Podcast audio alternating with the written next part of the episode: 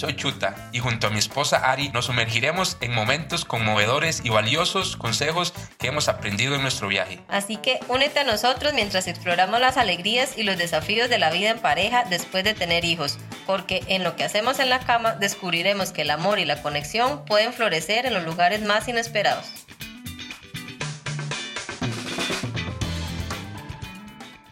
hacer el papel más que todo.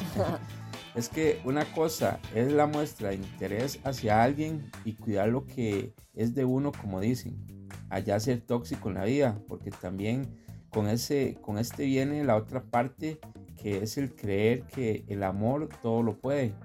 Porque no es algo nada más que se siente, sino algo que hay que hacerlo crecer a diario.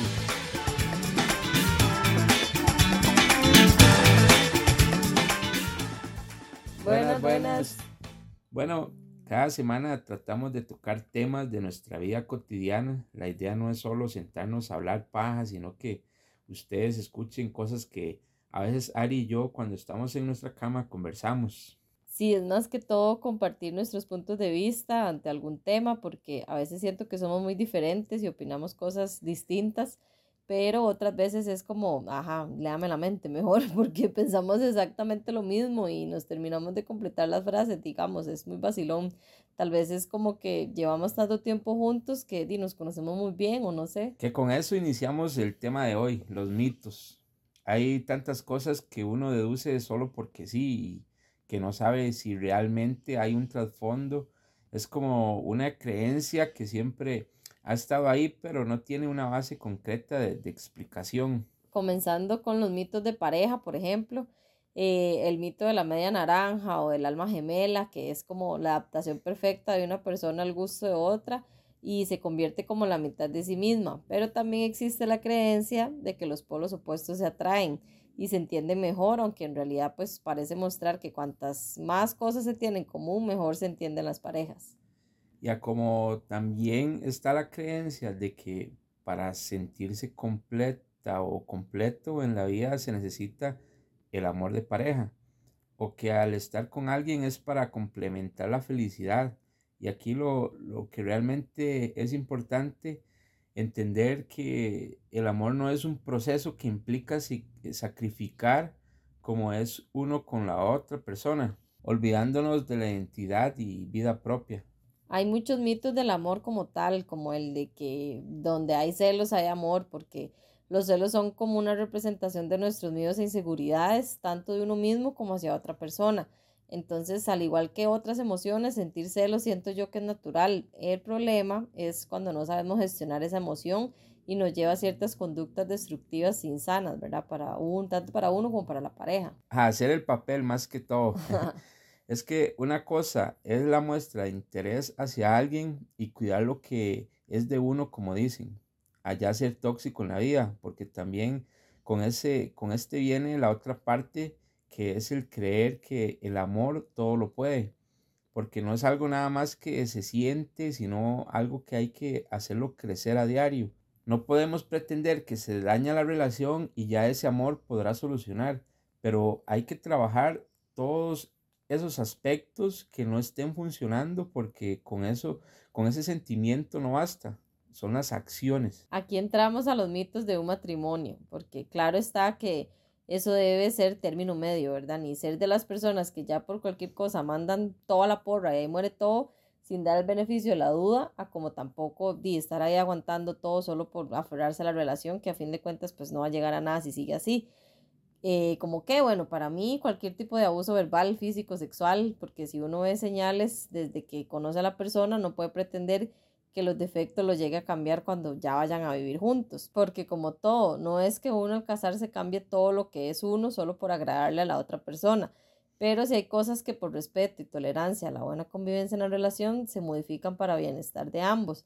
Y aún así nada es perfecto, aún así hay discusiones, hay desacuerdos y está bien, es normal pero ya la falta de respeto con esos abusos son como la señal de alerta para acabar cuanto antes. Y es eso bueno cuando, cuando uno se casa.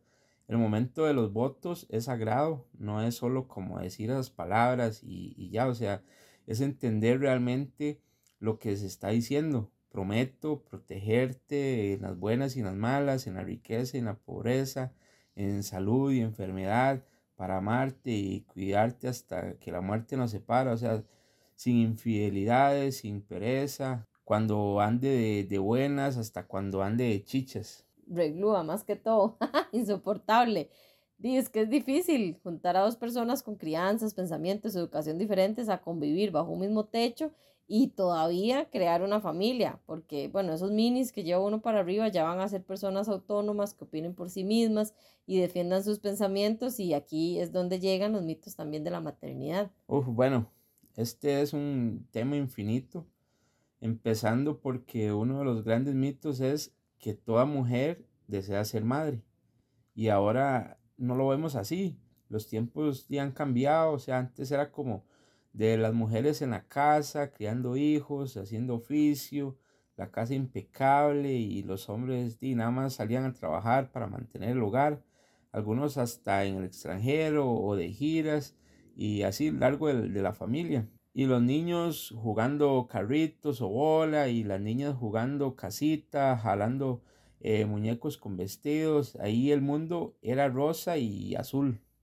y se veía mal a, quien quisiera lo contrario y, y no llevara esa vida tradicional. Gracias a Dios ahora es otra época, porque antes dice, veía muchos señores alcohólicos que llegaban a pegarles a las doñas y ellas aguantaban porque Dios guarde un divorcio, o ser mamás solteras, o abortar, o tener que salir a trabajar, y tantos mitos que de verdad es, bueno, esa es otra creencia, el de la mamá puede con todo, o sea, sea por un centavo que la madre incorpora su nuevo rol, sin dejar de lado los otros roles que ya tenía, o sea, aparte de seguir atendiendo la casa, el trabajo, la familia, la pareja, tener que recibir visitas de amigos y cualquier otro rol con el que ya cumpliera previamente, es de nuevo, o sea, no se tiene la, en cuenta la realidad de que un bebé ocupa muchas horas del día sin tener el derecho a decir que está cansada y, ¿verdad? y que juzguen ese pensamiento a, a, empezar a preocuparse por su físico también, porque ya la sociedad dice que hay que ser, hay que por ser mamá se descuida toda y hasta el marido y por eso se fue con otra, o sea,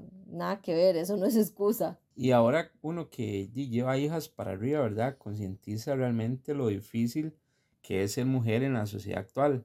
No debería, porque ahora con igualdad de género y, demás se ha logrado cosas que ahora uno ve normal y que en realidad siempre debimos eh, verlo de esa forma. En este caso, el mito es el de la obligación social de estar feliz, porque no está bien visto que una mamá esté angustiada, enfadada o, así incluso arrepentida de la decisión de ser madre. Se da por un hecho que, de que debe estar feliz porque no hay una felicidad más grande que ser madre, pero no se tiene en cuenta que las hormonas de su cuerpo por, por formar vida cambian todo durante el embarazo y que después del parto esté físicamente agotada, con sueño y, y que hay que adaptarse a una nueva vida ahora. Y de repente hay alguien que depende al 100% de ella y obviamente no es fácil adaptarse a, a todos esos cambios. Ah, sí, porque si uno se preocupa por las necesidades de uno, está descuidando las de sus hijos, dicen. Ese es otro gran mito, con solo el hecho de ver que una mamá sale con unas amigas y ya le pregunten, ay, ¿con quién dejó la bebé o al bebé? Y el papá, si sale igual con los amigos, o sea, nadie le va a preguntar con quién dejó al bebé, porque obviamente asumen que ya el rol de la mamá, ¿verdad? Es el que le toca. Y o sea, ambos, padre y madre, necesitan tener un espacio donde poder descansar, desconectar o disfrutar esto. Y es una necesidad tener ese espacio propio hace que la salud emocional sea más fuerte, que se distraigan juntos en pareja o cada uno por su lado. Igual uno, aunque no debería, siempre que lo hace igual siente como cierta culpa. No sé, que si van a comer a algún lado siempre es pensando si los hijos ya comieron, que ven algo en el menú, que saben que, que les gusta a ellos, que si visitan algún lugar es como, ay, los hubiéramos traído y que en vez de, de, salir me hubiera quedado jugando con ellos, etc. Siempre hay momentos para uno, para la pareja, para la familia y para cada hijo. Son espacios necesarios e indispensables porque es como un desconecte para volver a conectar. Y ya también, bueno, una mujer cree en el instinto de madre, que es un mito que a uno se lo empujan prácticamente por el hecho de ser mujer y se ve mal al, al que no lo tenga, ¿verdad? A veces no es ni por falta de sensibilidad, porque, bueno, yo siempre he jalado con los chiquitos, tal vez por haber crecido en una familia donde predominan más las mujeres o por ser de las mayores de la casa, no sé, pero siempre he tenido como ese calorcito para calmar a un bebé, digamos, cuando llora o entretenerlos cuando están así indispuestos. Entonces, cuando fui mamá, pensé que iba a ser muy fácil, pero no, o sea, ahí uno duda de sí mismo pensando si de verdad es mala mamá por no saber cómo actuar, porque di, la única comunicación de un bebé es llorar por todo, por hambre, por frío, por calor, por sueño, por todo y a toda hora. Entonces llega un momento donde ya uno no sabe ni qué es lo que quiere. Pero aquí es donde uno comparte esos momentos porque la paternidad no es de ayudar a la mamá, es también responsabilidad de uno como hombre que ese es otro mito. Como papá uno puede y debe desarrollar ciertas habilidades para el cuidado de los chicos. No, no, es, no es tan fácil como dicen que mamá da la teta y papá la, la peseta. O sea, de que el hombre provee y la mujer solo cuida porque el poder disfrutar las primeras veces de un hijo es el inicio de, lazos afectivos para la futura confianza, porque a veces también hemos oído el, el, típico espere que llegue su papá, como si la mamá no tuviera suficiente autoridad de solucionar la situación en el momento, y ya que de la imagen de papá, más que de respeto, que de temor, más si, si usa algún tipo de castigo físico, porque ya, ya quedan traumados, pero se imaginan uno llegar del trabajo cansado y recibir quejas y tener la responsabilidad de hacer algo al respecto. No, hombre, se, le hace eterno el, el, esperar a ese hijo a, su, a que el papá llegue también. Y hay gente que ve eso como normal. Nosotros, bueno, estamos como en la era de crianza respetuosa o positiva y hay miles de herramientas para uno poder aprender y guiarse para llevar a cabo, ¿verdad? Porque es muy difícil bajo nuestro techo tratar de llevar ese acuerdo como pareja y chocar con pared con el entorno cuando uno sale, no sé, en la escuela o que el resto de la familia o que amistades, porque di, nunca va a faltar quien diga, ay, le falta mano dura a esa disciplina, ¿verdad? Porque creen que el berrinche se soluciona con nalgadas y que por ser hijos, niños, menores, uno como adulto tiene el derecho de pegarles para que aprendan y creo personalmente que así más bien di, crecen con el temor a hacer cualquier cosa porque ya les va feo en la casa, ¿verdad? Porque ahí sale el típico en la casa hablamos, acompañado con los dientes así fruncidos y pelando los ojos, tal vez horas después, ya que pasó ese momento, dice, pueden quedar queditos y todo, pero ya se les olvidó lo que habían hecho y llegando a la casa es otra retajila o bueno, fajazos o castigo, que también hay diferencia entre eso, ¿verdad? Castigo, consecuencia. Y es que la infancia es, es una etapa de la vida donde aprendemos de muchas formas y, y todos llevamos un proceso de aprendizaje, entonces es tan natural cometer errores que, y, antes, de, y antes de golpear o sermonear, hay que acordarse que, de, que uno tuvo esa edad y, y pasó por esa misma etapa.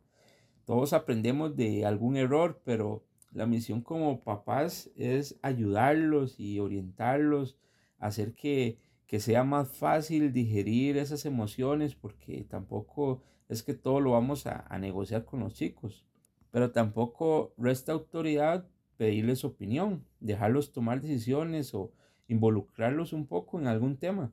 De hecho, al considerar la voz de los niños, les enseñamos a hacerse valer también. Porque eso empieza de pequeñitos, que a uno le decían, ¿verdad? Ay, es que son temas de adultos y ya Ahora un adulto ve que más que conversaciones no aptas para niños son como secretos familiares o tabús. Y exacto, o sea, hay cosas que por las edades que ellos tienen es mejor no comentarlas al frente, pero no que ellos se sientan excluidos como tal de una conversación. Simplemente los adultos decidir luego hablar en otro momento y lugar, no que esté presente el niño y listo, porque no hay nada más feo que ver a alguien en la secretera y en la escondera y eso les, a ellos les genera cierta angustia y más bien para otras cosas se imponen como esa autoridad que es lo que genera duda, ¿verdad? Porque van a decir, di entonces, porque una cosa es desde pequeño que crezca con ciertas costumbres o tradiciones o no sé, legado familiar, a que ya se tenga que hacer las cosas a la manera, ¿verdad? De la abuela, el papá, la mamá o no sé, porque si no, ¿y quién se la aguanta? O sea, en temas conflictivos, no sé, como la religión, que si es católico, o ya se volvió pandereta, o en la política, que si es liberacionista, o el otro, no sé cómo se llama, eh, no ven que cada persona es diferente y que ya son otros tiempos, entonces criar en estos tiempos contra corriente, puta, qué complicado. Sí, es que desde que se da la noticia de, de estar embarazada, ya la atención es de la mamá de ver cómo va a ser las cosas. Entonces armarse de paciencia, de escuchar historias, anécdotas, consejos no pedidos, opiniones de todo el mundo y está bien, uno lo recibe, pero es difícil para ellas, aparte de todo el cambio que están llevando hormonal y físico, limitarse ya a ciertas cosas por cuidar esa pancita y, y todavía que todo el mundo le hable solo del otro lado de esa maternidad que no puede teñirse el pelo, que se va a llenar de estrías, que ya no va a volver a dormir. A mí me daba gracia los mitos de las abuelas, que si la panza es puntiaguda, entonces es un niño, que si se le ensanchan las caderas, entonces es niña, que si siente agrura van a ser con mucho pelo, que no se puede tener relaciones sexuales, que tal cosa provoca abortos, que hay que tomar tal otra para producir más leche. Eh, no sé, el que sí pegaron ellos fue el que si uno agarra a alguien entre ojos, así, ¿verdad? Ceja y ceja, el bebé puede nacer igual y pues sí, yo sí confirmo eso. Los chicos tienen solo tres tíos, dos hermanos de chute y mi hermana, y cada uno se parece a alguno. Ya ahí después les cuento la historia. Sí, Ari ni, ni a mí me soportaba embarazada. Yo guardé de rozar el, el pie con, mi pie contra el de ella en la cama bajo las cobijas. Ay, por eso los tres salieron igual al tata. Y los achaques también me dieron a mí dolor de dientes y harina. De ahí lo mínimo. Bueno, el único mito que sí cumplí fue el de comer por dos. Y ahora veo las consecuencias, digamos. Ese no es el mito, más bien de engordar juntos. bueno, nos faltaron miles, creo. Es que es un tema tan extenso que, bueno, los aburriríamos. Mitos sexuales, mitos en lactancia, mitos de criar varones o criar mujeres, mitos de la alimentación. Sí, sí, infinidad, fijo, pero bueno, los mitos que mencionamos acá han sido como los que más nos han dicho y algunos sí los hemos confirmado, hay otros que ni al caso, pero, pero la realidad es que está en cada uno si hacer caso o no a lo que lee o lo que escucha, lo que ve, porque al fin y al cabo de lo que uno piense y anticipe ante una decisión tal vez no siempre pueda cumplirlo al pie de la letra y toque improvisar de alguna u otra forma. Así hemos vivido todos estos años, yo creo, improvisando todo, o sea, nuestra relación, nuestro matrimonio, nuestra paternidad, la crianza, nuestro día a día prácticamente. Y nada ha sido perfecto. La idea es esa, compartirles nuestras experiencias y que ojalá les sirva de algo que decimos por acá. Nos escuchamos el próximo episodio donde hablaremos de San Valentín. Ay, qué palagosidad. Sí, léame la mente. y con esto llegamos al final de este episodio de Lo, que, hacemos, en, la, cama. Gracias por unirte a nosotros en este episodio donde compartimos risas, reflexiones y momentos sinceros sobre cómo la cama se ha convertido en un epicentro de nuestra vida familiar. Los invitamos a seguirnos en Instagram, en TikTok como Lo que hacemos en la cama y escuchar nuestros episodios en Spotify, Apple Podcast y en YouTube.